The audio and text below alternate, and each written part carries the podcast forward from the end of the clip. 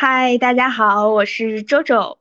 嗯、今天呢，我们又和呃我们的嘉宾程军，嗯、一起来聊一聊王嘉尔。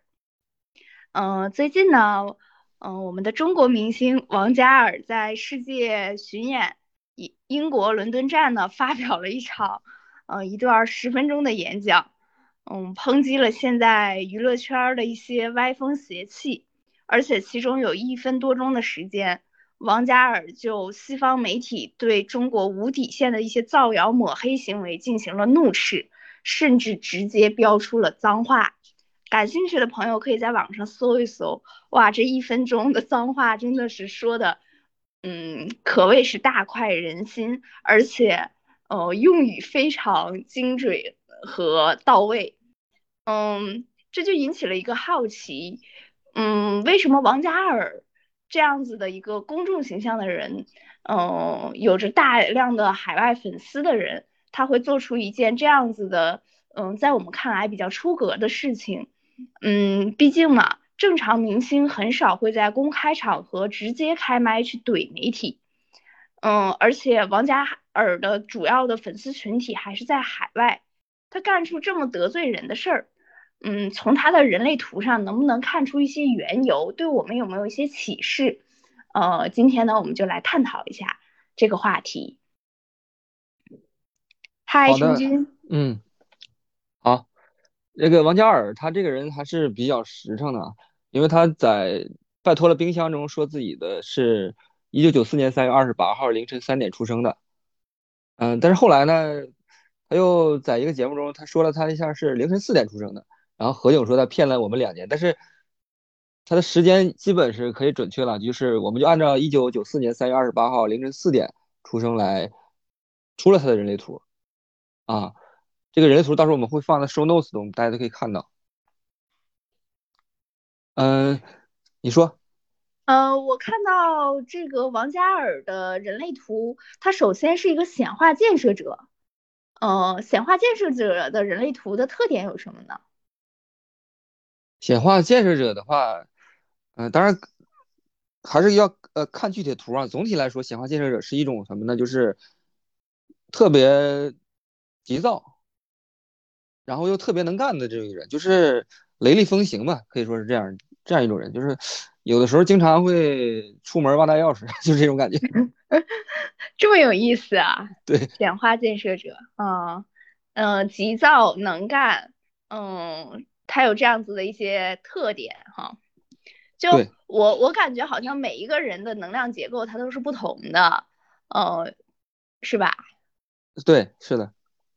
嗯，那每一个人的能量结构不同，就比如说我是一个嗯、呃投射者，如果我想去 不自觉的活成一个显化建设者，我就会很累。对，你会很累，然后你有可能还觉得年轻的时候还觉得 我真能干，我真能干。所以，所以我年轻的时候就是这样，嗯，我我其实其实没有什么能量中心嘛，然后年轻的时候嗯我就疯狂的加班儿，是 也不是加班儿，就干的非常非常快，你知道吗？然后我就嗯。我就心里暗骂说，这些员工他妈都混吃等死，就这种。嗯，好好可爱，嗯，所以我们每一个人其实都，如果能越早的去了解我们的人类图，了解我们的能量结构，嗯、更好去运用它的话，可以更好的让我们去适应社会生活，就不嗯会说有内在的一些矛盾和冲突嘛，对吧？好，嗯嗯嗯。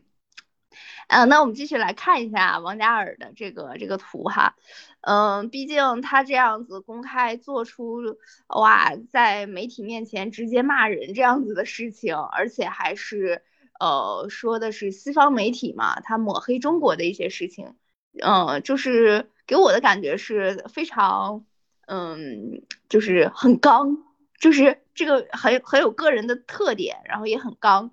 就是做出了一些就是挑战权威的事，嗯，那他的整个的，就是从人类图的角度上来讲的话，你你你看到有一些什么样子的特点？好的，王嘉尔可以说我之前不知道这人，因为我我老了，不太关注这些娱乐新闻。但是王嘉尔，我看了他这个，确实是还是他一个是很刚，一个是很帅，而且还就是他穿的衣服啊，还露着那种胸肌什么的，就确实也长得很，就是觉得很有魅力，很帅，对对。然后又了解了他，他他是一个什么呢？就是学习还非常好，然后就是武功还非常好，然后体育还非常好。他是一个击剑冠军，当然他爸也是击剑冠军啊。然后还还有艺术天赋，还会写歌，可能是不知道是不是原创，反正还能打武术，反正是确实很很全能的一个人。对，很全能。对，全才。然后他为什么发飙啊？为什么发飙？嗯，简单的从人类图来看一下。首先，他的情绪中心是空白的。情绪中心空白的人呢，就是一般来说会给人一种感觉，就是其实是特别激动、特别容易易怒这种感觉。因为他那个，但是他来的快，去的快，就是他空白的中心嘛，就像一个空的碗一样。别人的情绪 刷进来的话，可能很敏感，就尤其是到他的那个。他那些情绪中心上有的有那些单个的闸门上，如果这个频率符合他闸门的频率，哎，他一下就被激怒了。我们看一下，就是他这个情绪中心啊，他爆发的入口是啥呢？是三十七号闸门和三十号闸门。对，三十七号闸门是家族回路，那么我们往大了说，它是代表着可以代表着一个国家。哦。然后三十号闸门呢，又代表着梦想。那么你也可以代表，比如说。它是社会回路嘛？你可以认为它是中国的梦想，就是说他一个，因为越出国越爱国嘛。他一个中国人在外国，他的国家惨了这个他的国家被人说了，被人说的不好了。嗯，就是进了他这个三十七个和三十，然后很快的就把他的这个情绪填满了。这样的话，他就因为情绪中心如果是空白的话，他就相当于没有盖儿一样，没有盖儿的话，他就可能爆出来。那么它就会短时间内，他说一分钟左右嘛，他就一分钟左右他会爆出来，这是一种可能。嗯，就像那个猫被踩了尾巴一样的那种感觉，那种感觉，嗷的一声，然后就 起来了，就炸毛了，对吧？对对对，就一下说到他的点上了。那如果如果没说到他点上，他还不一定，他还不一定发火。就是那就比如说是踩到二十二啊，或者三十六啊这些闸门就没有关系，对吧？如果说二十二，就是说他不够优雅，他可能不会发发火，这这种感觉。明白了。对，嗯，挺有意思的。哎，这个这个这个挺有意思的。对，就是情绪中心它有俩闸门，它这俩闸门它就很容易往里钻钻能量，别的闸门它挡上了，挡上了就不容易进来。然后是，还有呢，就是说有可能什么呢？就是火星。火星代表着冲动，火星的图标啊，火星图标就是男厕所图标，然后金星的图标是女女厕所图标，火星图标代表冲动，然后它唯一的两个五爻的闸门啊，落在了这个火星，红的一个，黑的一个，就是说它的意识和显意识，如果激动起来都是五爻的感觉。哇，那都是有点那个冲动的倾向呀。对我来说一下什么是五爻的感觉啊，首先第一，如果是一爻。一爻的人一般来说，他没有准备好，他不出头，就是你就是叫潜龙勿用。二爻的人呢，二爻的人就是叫做轻轻的露一点头，然后又缩回去了，这种感觉。二爻的人一般来说比较灵巧，然后又比较可爱一些。三爻的人，三爻的人就是摇头晃脑，三爻的人就是有点不知道，不不不不不知道自己姓啥那种感觉，就三爻的。嗯，然后四爻的人呢，就是一般来说他喜欢。当面点头，背后摇头，就是说有啥不满意的吧，他他不当面说。嗯。然后四爻的人喜欢找几个大家都互相点头的人一起搞点事情，就是说 聚聚聚会什么的。这个四爻的人，五爻的人是什么呢？五爻一般来说是出头鸟，然后用易经的易爻就是一一一号不是易经的乾卦就是飞龙在天。五爻的人就是说。不管那个，就是当场我就要表现出来，不不满意就是不满意了，就是那种。一般来说，就是在一个聚，在一个社公众场合，照闹闹叉叉的，一般来说都是五爻的人多。嗯嗯嗯嗯。然后六爻的人呢，就是年轻的时候他是一种三爻，就是摇头晃脑；中年的话就有点心态上是一种有一种躺平的感觉。然后到五十岁之后吧，五十岁之后吧，又开始。嗯，这种融入社会是这是一种心态，就是六爻其实就是一个卦的最顶上的爻，它一般来说，它它是太上皇，就是不是不管是不管朝不理朝政了，但是他会看向下一个爻，嗯，他会往前看，他看得更远一些啊。那王嘉尔的这个人生角色正好是四六，都是上三爻。对，王嘉尔的这个四六的，就是说什么呢？就是举几个举举几个例子啊，就是四六的人，大家感受一下都什么意思。首先，周恩来是四六的纯生产者，然后马化腾是四六的显示性生产者，嗯，呃，王健林是四六的纯生产者。哇，这几个人社会影响力的人。对，一个是有社会影响力，另外一个你没发现他们，尤其是王王健林和马化腾，你没发现他们始终面带微笑吗？那种感觉，就很和气和蔼。对他始终是一种，始终是一种很笑笑眯眯的感觉，这是一四六的一种感觉。但是四六呢，因为他的潜意识是六爻，其实他这个笑眯眯的表表面之后吧，他其实还是有一种，有一种。抽离，或者是有一种，呃，孤僻的那种感觉在，就是是不是可以这么说？就是他们可能已经看清了整个呃事物运作的规律，呃和人际关系啊这些东西，他们已经看得很透了，所以他们的那种笑的话，就是有一种呃，就是大智若愚，往后退一下的那种那种圆润的感觉。对四六的人可以说是以和为贵那种感觉。嗯，你这么说还真是，就是从来没有说有一些报道说，就是这刚刚你提到那几个人，他们发飙发火什么的。他们也有也有发飙，但是很少很少。我 我了解啊，就是说周恩来什么时候发过飙？周恩来是那个，嗯，当时有一个有一个东北的叫什么来着？东北的就是刚建刚建国之后，东北地区的一个。很厉害的一个人，一个也是政政治领袖，嗯，呃，叫啥名我忘了，叫啥名忘了，就是他这个人就是有点那啥呢，有点好色，就是他他在北京组织了一个舞会啊，就是，嗯，就是那种举止轻浮，嗯，这时候周恩来发火了，明白了，周恩来说我再也不参加你的聚会了，就是当场发火，周恩来一般来说不发火，嗯。那有可能这个发火的事件就是踩到了他的情绪中心的那个开放的那个闸，是吧？有可能。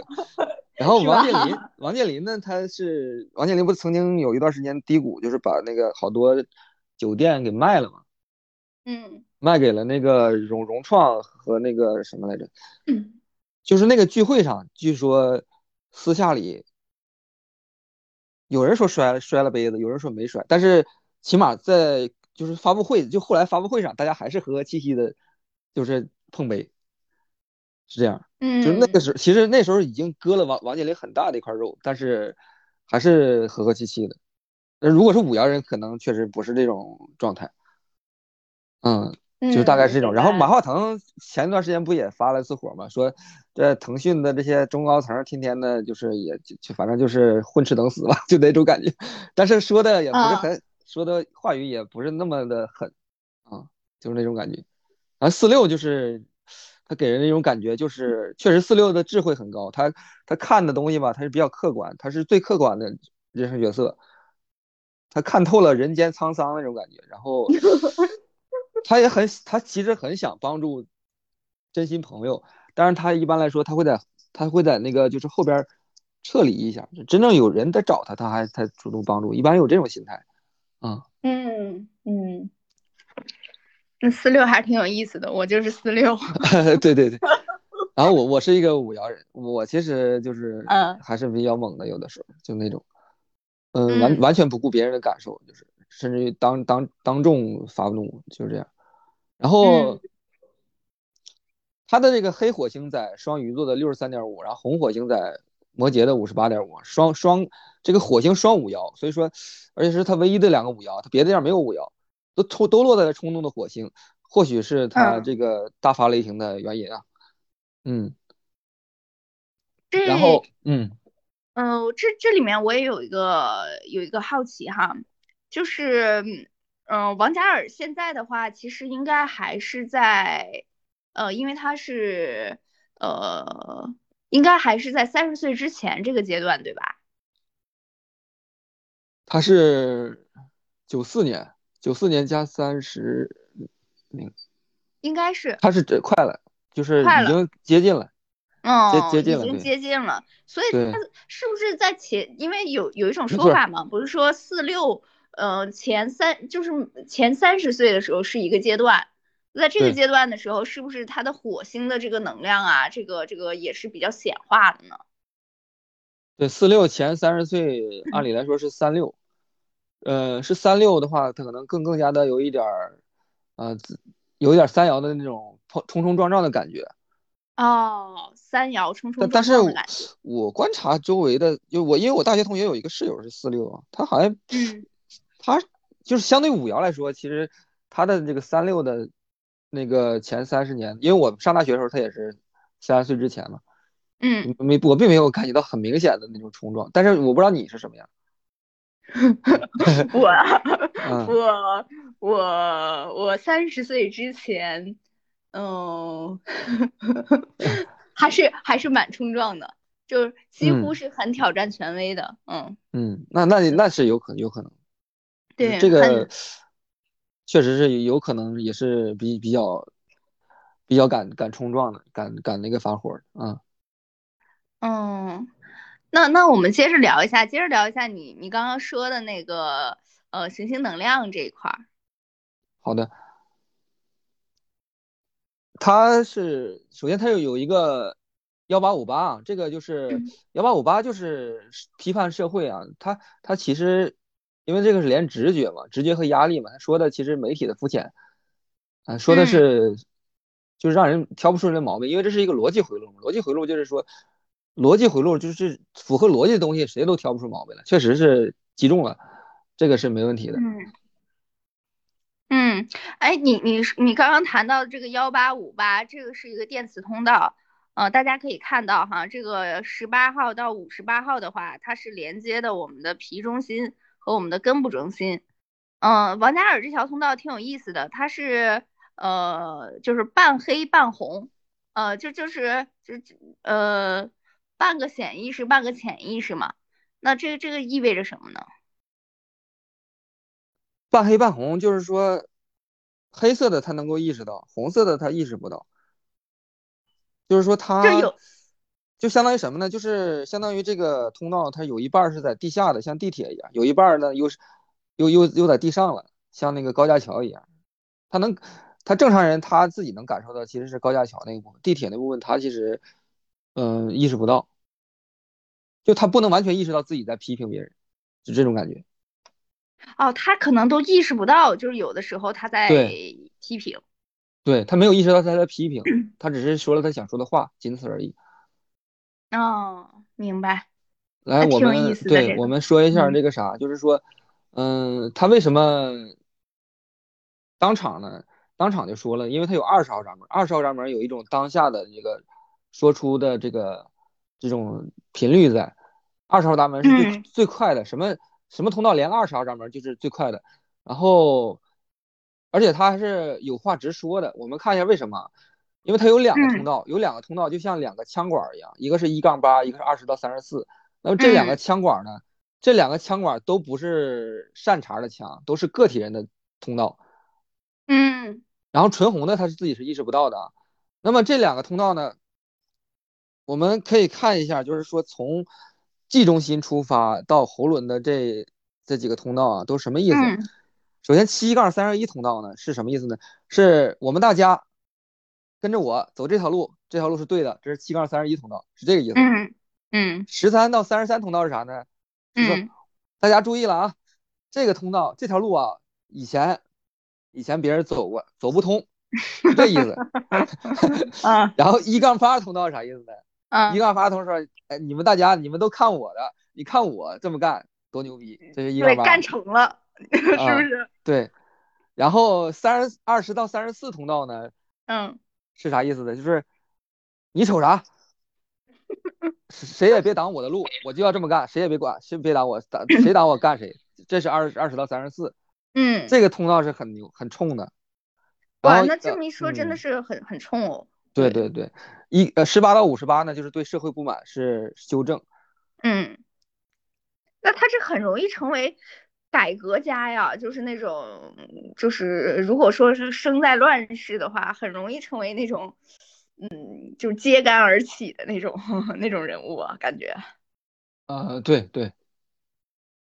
是然是后，嗯，他他之所以那个发火，还有一个就是他敞开的中心是比较脆弱的，因为他那个完完全敞开的中心最脆弱啊，因为他那意志力中心完全敞开，有可能就是说他感觉到了媒体的言论呢，让他觉得。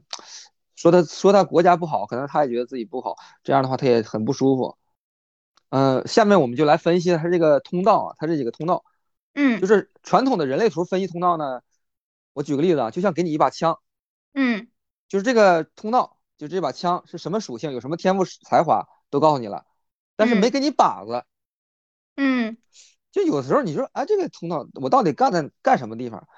但是传统的分析可能会给你列出来那么十到二十个啊，就是你适合可能适合干这个，适合干那个，但是就还是有点缺点啥。但是像咱们这么分析啊，咱们这么分析啥呢？就是说结合了占星，占星是啥呢？占星有三大主题啊，第一个是行星，行星代表着这个谁，就是 who 或者是 what，就是这个谁行星。那么星座呢，代表着通过什么样的形式是 how。就是表演的方式是星座，然后结合人类图呢，因为人类图就是它更细化了，其实就是星座里边的那个闸门儿，对，就是这个闸门的表演方式。但是人类图啊，就是说它细化了，它有细化的这个问题。就比如说，比如说北京，你说北京就是相当于说星座，但你要说直接说一个朝阳区，那别人有可能懵，你知道吧？嗯。你你更细了，反而有时候他 get 不到那个大点了，这就是，所以说最好是星座和抓大放小，对，星座和闸门一起说就好了。比如说你在深圳，你直接说一个南山区，有的人不知道南山区是哪儿，你就说如果是深圳南山区，哎，这么一起说了可能就会好一些。然后占星里还有一个很重要的宫位啊，就是在哪里，在哪里出现这个事儿，它的舞台在哪儿？这个人类图目前来说都忽略了。那如果把工位加过来，我们就看这个，那可能就会更有意思了。哎，那你把这些东西加过来，来看一下王嘉尔的这个图。好的，就是如果如果没有那个工位啊，就相当于嗯，开车没开导航，大海里不带罗盘，就是 就是那你有一个枪，你满天开火，就是打不到点儿上。那我们来加上这个工位啊，我们来看一看。嗯。然后如果加工位的话，它就因为如果你有红色的这个闸门啊。有红色闸门的通道，那其实是需要看潜意识星盘。那么看潜意识星盘，这个一般人他不会整，这是一个技术活。然后总体来看啊，总体来看，它这个它这三根通道嘛，它有三根通道，对，一一杠八，二十到三十四，十八到五十八。这里边三宫和九宫的互互动较多。那么什么是三宫呢？三宫就是思维表达、沟通、交流，兄弟姐妹，它是交流宫或者是初等教育。然后九宫呢是高等教育远方迁移宫，那么如果这个三宫和九宫互动多啊，他就是很容易出学霸。他当然他本身也是学霸，他放弃了什么斯坦福和香港大学的这个 offer 啊，这个还是 很牛的。而且九宫有远方的意味，他也出国了。对，迁徙。嗯。那么三宫九宫多的人啊，他其实就看不上特别肤浅的东西，尤其是这个那个啥，就是。他说他批判媒体，他批判媒体不就是说媒体只只说坏的不说好的嘛，就非常的肤浅嘛，他就看不上这个。然后，那他写的歌呢，我觉得应该有可能像黄家驹的歌，就黄家驹的那个歌就不是简单的、简简单单的你爱我我爱你什么蜜雪冰城甜蜜蜜，而是黄家驹的歌，你去他看那个歌词，我不知道你你你这个年龄还知不知道黄家驹的歌？我们那时候，我不知道你你你听没听，有可能没听过。就反正就是社会啊，种族自由，反正就是。都都说的是比较那个宏大的事儿啊，嗯嗯，行，对我我觉得我觉得他这个真的是很有特色、很个性、很鲜明的一个人，而且你刚刚说到的那个呃千禧宫、千千移宫啊，然后还有他的学霸的这些特色，的确是在他的人生经历里面，他都有一些提示和显现了，对。然后他的歌啊，他的歌我看很火，但是就没 没听过，不知道他的歌词里头是不是有很深的哲思啊。嗯，这个可能到时候我们可以再呃具体的再看他某某些歌里面的一些一些呃歌词的一个状况。对，嗯，来我们看他第一条通道啊，第一条通道就是一杠八通道。一杠八通道呢，是从 G 中心出发到喉轮，这个是 G 中心代表着心里的心里话啊，到喉轮，就是说一杠八通道的人，一般来说有话直说。嗯，如果黑色的话，他能意识到自己是有话直说，他喜欢说实话。嗯，他是有意识的在说，不是无意识的。对对对。那么它是木星和南焦点组成的。木星呢是一号闸门啊，一点一，位于天蝎座，天蝎座的第九宫。嗯，这是木星。那么说明王嘉尔内心自我表达渴望的是深刻的，他是在第九宫在发挥能量。那么不是肤浅的，是高级的。同时呢，木星呢又是十宫和十一宫的两个宫的宫头星座，射手座的公主星。那么它就是这个就涉及到了木星，它它和十十一是有一定的互动的。那么十呢是舞台，十一呢是社会关系，所以说它可能是需要登上舞台。它需要在舞台上，嗯，对，来。来实现自己十宫代表着一些人生使命。十宫代表着这个星盘的这个顶点，代表着大家都能看着他上那儿台上，大家都能看着他。他需要登上舞台，他还需要有社会关系啊。嗯，哎，正好也符合他的人生角色四六嘛。对对对，他需要乐观、热闹、积极向上的一种感觉。那么这个是就是他心中的这个火焰的 G 中心的一号闸门的力量。那么这个闸门的力量，所幸呢，它还有一个通道能够到八，能够表现出来。那么这个如果表现不出来的话，就就表现不出来的话，他就一他就是怎么呢？怀才不遇了。他也不怀才不遇，他就是怎么？我这也可能是怀才不遇啊，就是他他偷偷的在展现他自己的这个创意。哦，我明白了，就是没有他没有他对他，因为八号代表着公关嘛，八代表公关，就是八就是说他他主动的去去传。然后没有八的话，他可能就差点那意思，就自己自己在玩那种感觉。那那如果他这个不是显意识，是潜意识的呢？如果是这样子，他无意识的，是不是也不会有现在这么大的影响力呢？嗯，这个不是，这个不是，因为那个邓小平啊，邓小平的那个三个通道全是无意识的，你说他的影响力大不大？嗯。嗯，那那我这里面就很好奇，它这个无意识和显显就是有意识和无意识的这个通道的区别是什么呢？无意识就是说你不看人类图，嗯，你不知道，但是别人看的明明白白的，就是别人都知道你这样，就你自己不知道。哦，这就是无意识。哦，其实所以所以显意识和潜意识它是不影响它的这个能量的发挥的。对。不不影响，不影响，那就好。只要频率是对的，就不影响。那蛮好的，嗯。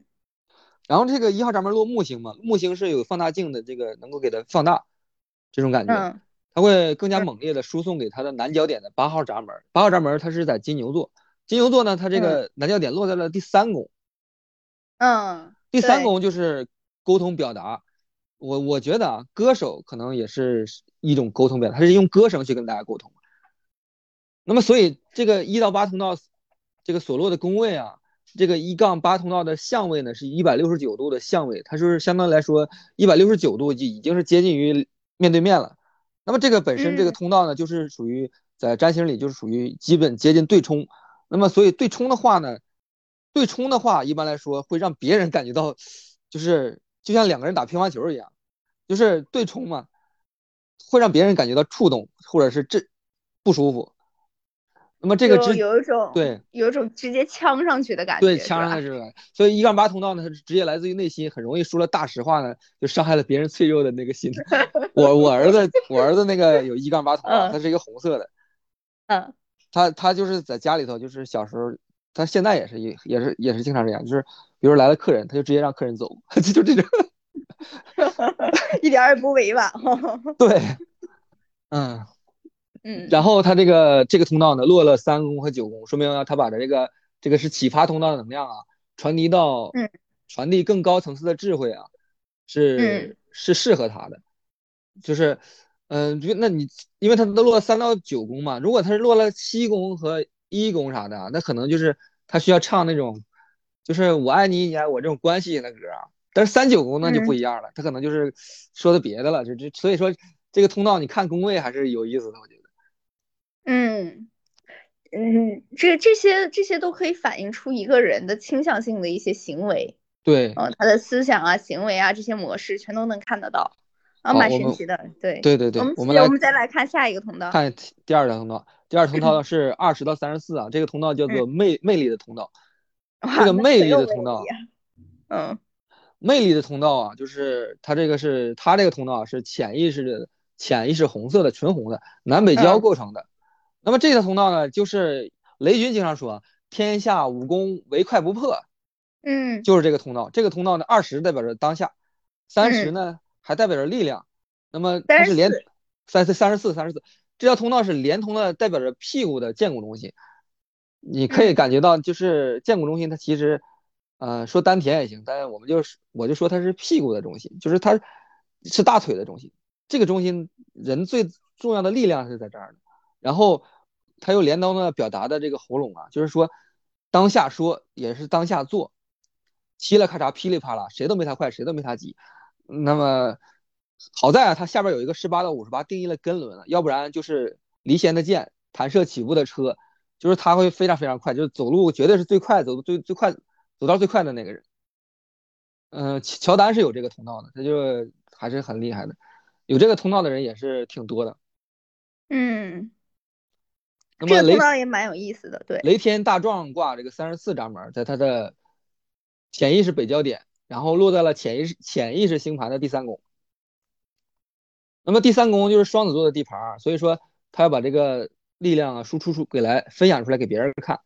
那么三十四闸门这个力量呢，就喷射到了当下的这个二十号闸门的封地关，就是有那种网上那个老太太，就是说让那个。车位要车位要车位那个人，他是退退退，就这种感觉，啪啪啪的这种，这个能量就很足。然后这个二十到三十四啊，是一百八十度的通道，本身就是绝对对冲的通道，一百八十度的相位。那么你可想而知，这个能量是非常冲的这种感觉。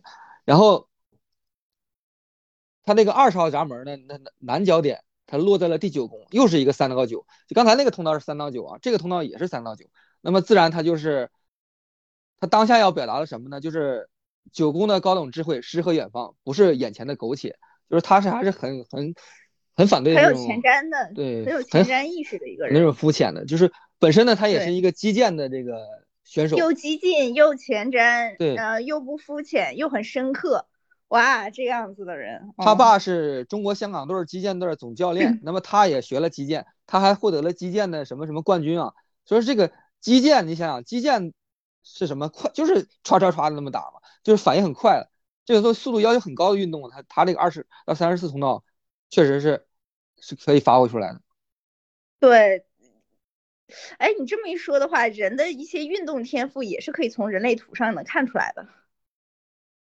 是是能看出来的，就是有二十到三十四通道的人啊，一般来说爆发力反应快，爆发力很强，爆发力很强。那个短道速滑。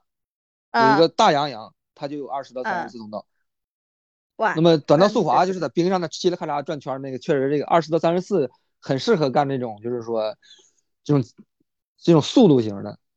速度型的哈，嗯，挺有意思的通道。嗯，它的第三条通道呢，就是它的主通道。十八。对，什么是主通道呢？就是在轮回交叉上的通道，而且它这个就是很巧啊，它这个就是它只要一个轮回交叉，它就有一个通道了。就是黑色的地球和太阳嘛，红色的太阳就组成通道了。那么这条半红半黑的通道呢，它这个轮回交叉叫做 service，就是人轮回交叉就是人生的主题啊。service 交叉的人谁都有。嗯。那么他刚才就说了，他是有他有有一半他是意识不到的。嗯。十八到十八这十八是在黑色的地球上。呃，但是星盘呢，星盘里头是没有地球的概念的。所以说我们怎么找呢？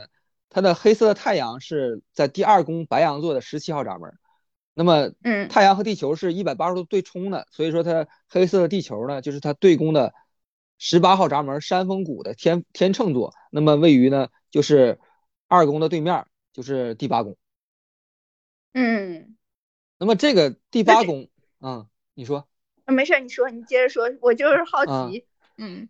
那么山峰谷呢？十八号闸门山峰谷是什么呢？就是直觉来自直觉的什么呢？就是说它能够挑烂菜叶子，就是比如说摘韭菜，它把不好的那个拿走。山峰谷就是干这个事儿的，他要最终呢，他的目的呢是要干掉伪专家、伪权威，挑战权威啊！对，要挑战权威。然后八宫呢是冥王星掌管的，冥王星代表什么？他必须得撕碎一个旧的观念、旧的关系，立起一个新的关系、新的视角。冥王星，冥王星的人就有这个执念。嗯。像罗永浩冥王星是落十宫，罗永浩冥王星落十宫，但是还是这个形象位，所以说，但是他你看他他心态，他始终是想把原来那个东西打打碎。冥王星就是这样，就始终要撕碎一个这个东西，他想弄一个新的那个东西，这是冥王星。他就是一个开创者，开创者有这样子的能量，而而且根部中心和剑骨中心他又有彼此可以回应，他也有那个能量去搞搞这些事情。对，然后他需要那什么呢？因为八宫代表着和别人的深度融合、资源的重整，还有什么性、别人的钱什么的这些东西，它是一个水乳交融、灵与肉的这么一个宫位。那么红色的呢，五十八呢是乐观的，就像在喜马拉雅的山顶上，不畏着严寒，他也不怕冻坏大腿，也不怕冻坏胸膛，他顶着这种压力呢，他他去挑毛病，就所以十八到五十八就是喜欢挑毛病。而且他这个五五十八，他这个五十八很重很重，他这个五十八落了好多好多的闸门，不是好多好多的星，好多好多的星星，好多的星星，嗯，太阳、水星、金星、火星，金星、火星，哇，所以他是一个天生的挑毛病的一个人，所以他潜意识的生命啊，思维方式啊，他喜欢啥啊，冲动在哪儿，不顾一切的勇气在哪儿，都在这个五十八号闸门，这个是一个。对维泽的叫做摩羯座的，这个摩羯座它它也是坚毅的，嗯，那么我们其实看他的星盘啊，他的海王星也在摩羯，只不过他就是差了一点儿，他不在五十八，是在五十四号闸门，所以说他是一个潜意识啊，潜意识的群星的一个摩羯座，是这样一个人。那么来看一下他这个。五十八号闸门都落了几宫啊？它太阳落了四宫，是第十二宫的公主星；火星也是在四宫，是第八宫的公主星；水星在四宫，是十一宫和十一宫的公主星；金星在四宫，是二宫到九宫的公主星。那么听了这么多，你可感觉到四宫都在四宫。那么这个问题就很尖锐了。四宫代表着家庭啊，但是这个十八五十八呢是啥呢？它是它理论上是一个社会回路，它应该去修正社会啊，就是别修正自己家的人或者自己。这个十八到五十八是因为。我爱你，所以我批评你。但是，对他落了八宫和四宫啊，而且这个十八到五十八是九十度的刑克相位，就是会让九九十度刑克就会让别人觉得很别扭，很别扭。他这个猜测啊，他这个猜测就是他这个落四宫这个家庭宫位啊，那他可能在在这个就是亲密关系中是很很就是叫什么那个挑，反正很爱挑刺儿的一个人，会让另一半不爽，应该是这样。啊，嗯，就是本来这个十八到五十八，其实我接触的挺多啊。其实说他是批判社会啊，但是都很批判家人，都是这样。嗯，就是这种感觉。哇，那真是那如果他只提前知道这一点的话，他可能会更有意识的对去注意跟亲密关系啊、跟家人啊这样相处的一些方式。对，就会更好。我我爸就有十八到五十八，我爸就说，我就是看不惯你，你你们你们怎么养孩子，怎么花钱，也看不惯，他谁都看不惯，他就这样似的。哎，然后他那个就不自觉的给别人压力嘛。对他这个十八到五十八是集中在了什么呢？八宫是深度的关系，深度的关系，然后性性爱别人的钱，嗯然后四宫呢就是需要关爱扶持的家庭宫。那么它也涉及到了十一宫和十二宫和一宫啊，也可能容易自我批评，呃，或者是冲击潜意识的这个自我。那么那有可能也是对自我的要求比较高。对，肯定会自我对自我要求比较高的。嗯，所以说他这个他是他的一个课题啊。然后他意志力又是完全空的，所以有可能是表现的外在坚强，但但是在家里会偷偷的那种丧的感觉，就是意志力完全空啊，是。就是所有的中心啊，如果它是一个闸门都没有，全空，就是脆弱的之处啊。脆弱之处就是这个，好，我感觉也没有办法彻底治愈啊，只能是内观啊，就这种感觉。觉察。对。那么最后看一下他这个情绪中心的红色的情绪中心，它红色的三十号闸门啊，在土星是水瓶座，是在第六宫，是第五宫的公主星。那么三十号闸门是燃烧的火焰，那么它燃在哪儿呢？那第六宫是工作，它要燃在工作上。那么第五宫是公主星呢，它要燃在第五宫是代表着娱乐娱乐业，那么它要在创作歌曲和舞蹈上。那么这是它还蛮符合的，对对，它挺符合的。然后这样的话才能让他，因为那三十号闸门其实是很热情的，让他那个情绪能高涨，呃，当然情绪也有低落，那么才能让他创作这个热情能迸发出来，那么才能就是发射出这个三十号闸门像燃烧弹一样，唰，就像那火烟火一样把这个夜空照亮，才能这样。然后同时呢，它这个三十七号闸门是烽火佳人赖在双鱼座，那么它落在了两个星上，一个是黑色的水星，一个是黑色的土星，那么水土是合相的零度。那么这是一个思维严谨，但是也会压抑思维情感的一种组合。那么三十七号闸门本身连他是他想寻找意志力中心的四十号闸门的那种呃支持，默默的奉献，对的没连上，所以他倾他这个三十七号闸门呢，或者是四号闸门，他们倾向于默默无闻的做，因为这个三十七四十四十通道啊是家族回路，但是他呢还没连喉轮，这个就很有意思。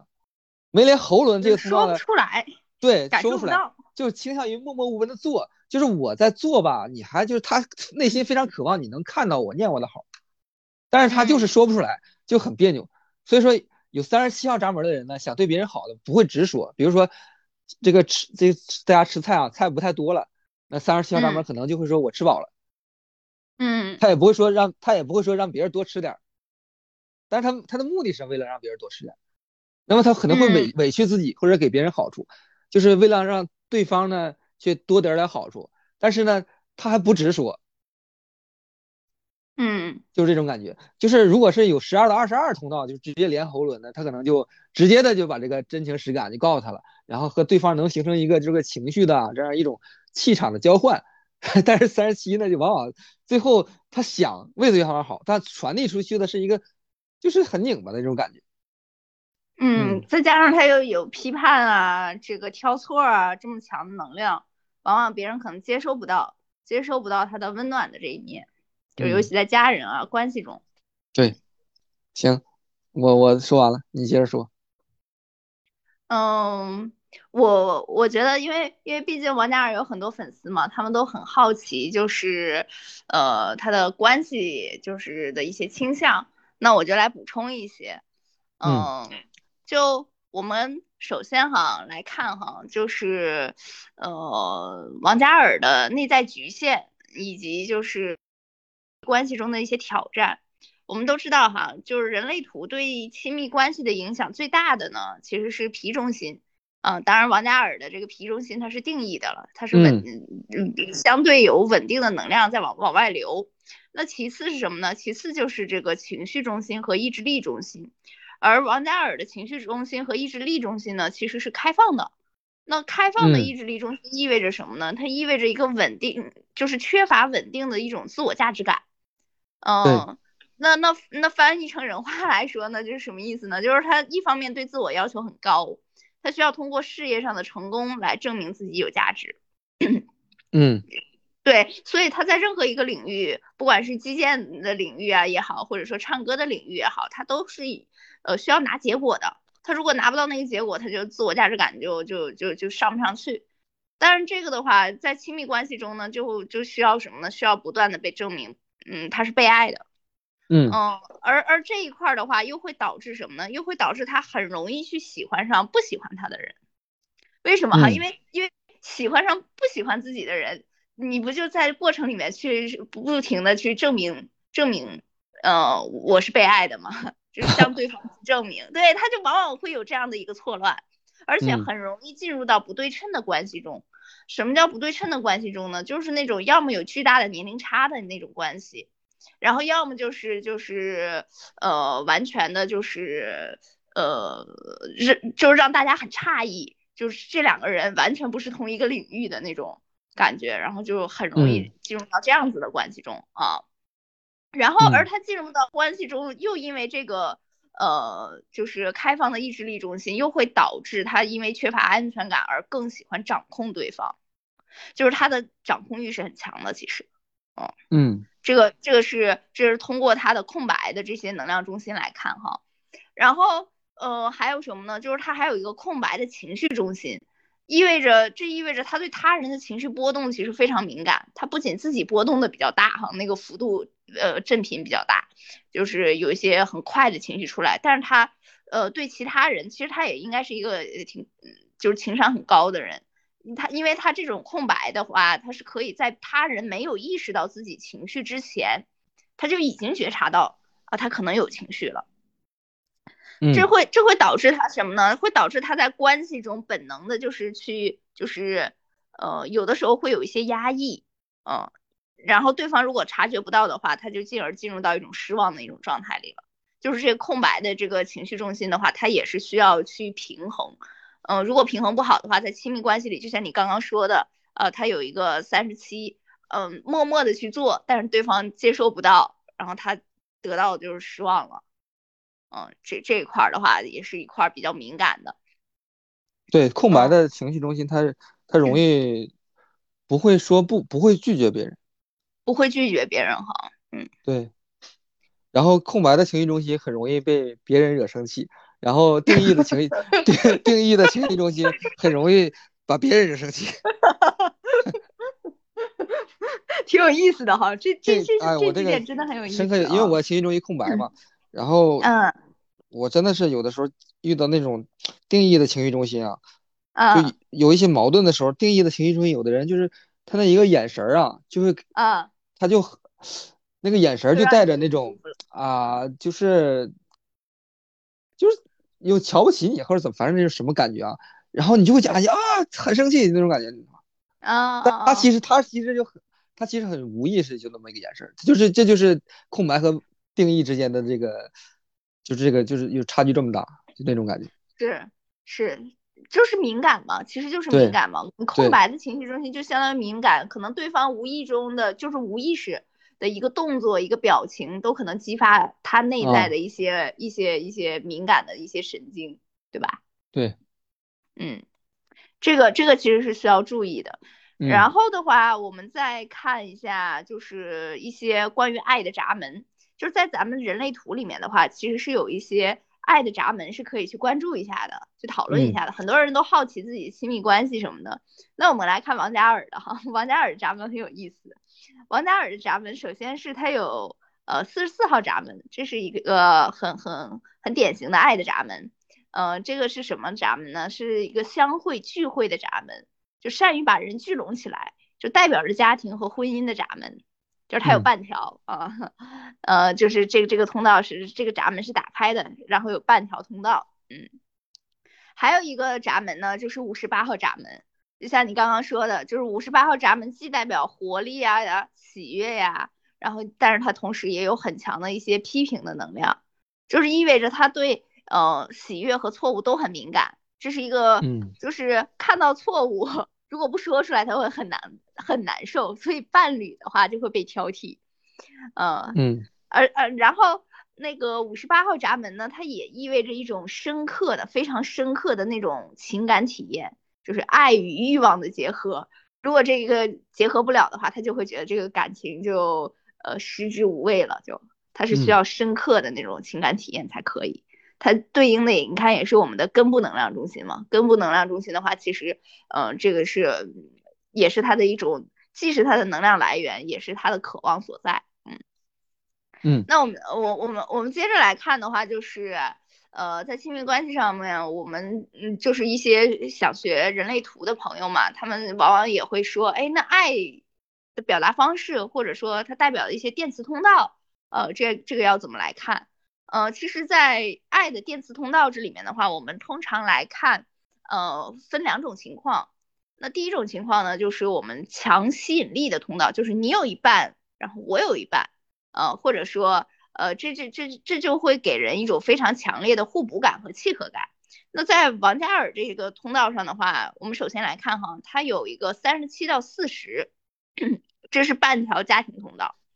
呃，就刚刚你也讲了，我这我这边我就不多讲了。其实三十七号就是表示他愿意照顾家庭，他是有的。嗯，他如果说呃未来他的女朋友啊正好有四十号闸门，嗯嗯，补补上来，哇，那组合上来其实是蛮好的哈。嗯呃，另一个就是四十一到三十，这叫那个半条的浪漫通道。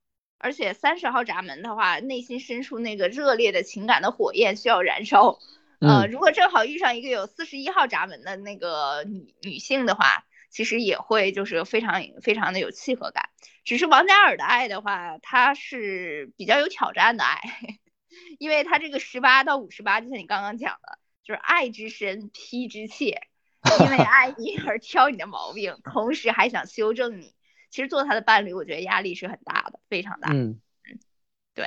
这个就是我从呃亲密关系的角度上来看他的图，对，大致就是这样子的一个情况，嗯，嗯，而而且他这个幺八五八还落在了四四宫和八宫，这个 这个不容易哦，这个对，如果如果他能很很早的去意识到这个东西的话，去觉察，呃，更好的观察自己的话，其实它可以避免在关系上的一些冲突。因为这个不仅仅是亲密关系，其实和家人的关系啊，和世界的关系啊，嗯，都是落在这上面的。嗯，对，这这个就是我们今天大致讨论的地方。你看有没有什么其他的想补充的吗？啊，我再说一个，就是他这个人生角色四六嘛，人生角色四六，嗯，一般来说，他可能会，嗯，如果他找找那个很像的，就会找四六。嗯，这这样的案例也非常多。就是，嗯，呃，如果他找互补的话，就会找一三，就是周恩来是四六，邓颖超是一三，就这种感觉。哦，这两个补在一起就会很，也会很好。对，一般来说，就是如果是自比较自由的恋爱的话，一般来说这样的概率是相当大的，就是能碰到这种，还是很奇妙的人类图。对，所以也鼓励大家，嗯，就是。呃，去了解自己嘛，通过对对，有兴趣都可以跟我们交流，对对。如果大家用心去恋爱的话，很很可能会遇上自己就是这个很很就是人人人生角色是很搭的，或者完全互补的这样的类型。嗯，对，反正嗯，反正我们在学就是人类图这一步，就是这个过程里就可以真的是可以更好的去呃了解自己。呃，认识自己，以及就是更好的处理我们日常生活里觉得就是比较棘手的一些事情。就是有有些事情你想不通的时候，你一看他的图你就明白了，哦，他就是这样的人。对，这个 这个确实是确确实需要去看图，去容忍别人的行为。然后我我再说一下那个啥，就是说，呃，说人类图学人类图是不是需要学占星，或者学易经、卡巴拉，或者是脉轮？怎么说呢？这就是像那啥，我是我是那个程序员啊，就是像学编程似的，你你可以学直接学 Java 或者是 Python，就是说你也可以说我这个就够了，我不需要学别的了，也可以，你也一样能简单的工作。但是你这工作仅仅仅限于那啥，就是非常简单的那种工作。但是如果你要是对，如果你要是呃学了数据结构呢，再学了算法是或者是。呃，C 加加什么的，C C 语言啊，然后你这个底层底层技术很高了之后啊，那就是有更值钱的那个工作，那就可以做了。但是你要只学 Java 和 Python 就是做不了。所以说学人类图啊，嗯，你你说不需要学占星也可以，你需需要学占星也可以，就看你想走多深了，就这么回事。嗯，我我其实挺认可你的观点的。对，嗯，我我甚至觉得人类图的话，如果和就是因为因为我学过一些八字和紫微斗数嘛，嗯，就是我在我的一些客户案例里面，我我会发现哈，你如果只从嗯八字或者紫微斗数的一些情况给他呃看他的一些呃个性特点呀，或者未来发展呀。但是如果你不知道它人类图上的一些能量结构的话，其实它它就是有缺失的。所以多种工具我们组合在一起，它会让这个整个人更立体。而且那个占星的话，它会把很多东西就是看得更呃更细致和更透彻。就比如说我们刚刚看王嘉尔的这个图的时候，如果你说到占星上一些相位啊，比如说一百八十度嗯相位或者九十度相位，你根本就不知道这个人哇，原来他这条能量通道那么强对哦，对他的影响会那么深，是吧？对对对，所以说嗯，你想走多远，你就可以选择你到底学不学。技多不压身，还是要多学习。对对是的，嗯嗯。那好，今天的时间也差不多了。呃，嗯如果大家有什么问题的话，欢迎大家给我们留言。嗯，我最后再说一句，就是说，虽然我们是看了这各种通道，哪怕是看了落什么宫位，但是这个还是人类图，最终还是要回到内在权威啊，就是说你内心究竟想做什么，要相信自己内心的，这个是最重要的。嗯，对我们希望我们每个人都遵循内心最深的那个渴望，去活出我们呃理想的一些人生状态。嗯，嗯，那好，今天就到这儿，行，今天就到这里，拜嗯拜。拜拜。